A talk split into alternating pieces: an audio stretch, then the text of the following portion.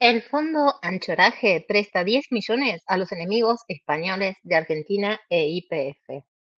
El fondo es uno de los grandes acreedores de las sociedades españolas que demandaron a Argentina por la expropiación de YPF, logrando una sentencia histórica de 16 mil millones.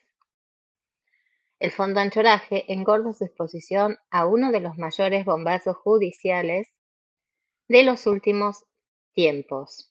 Este inversor norteamericano, conocido en España por su posición en Celsa, ha prestado 9,7 millones a las sociedades españolas que han derrotado judicialmente a Argentina por la expropiación de la petrolera YPF.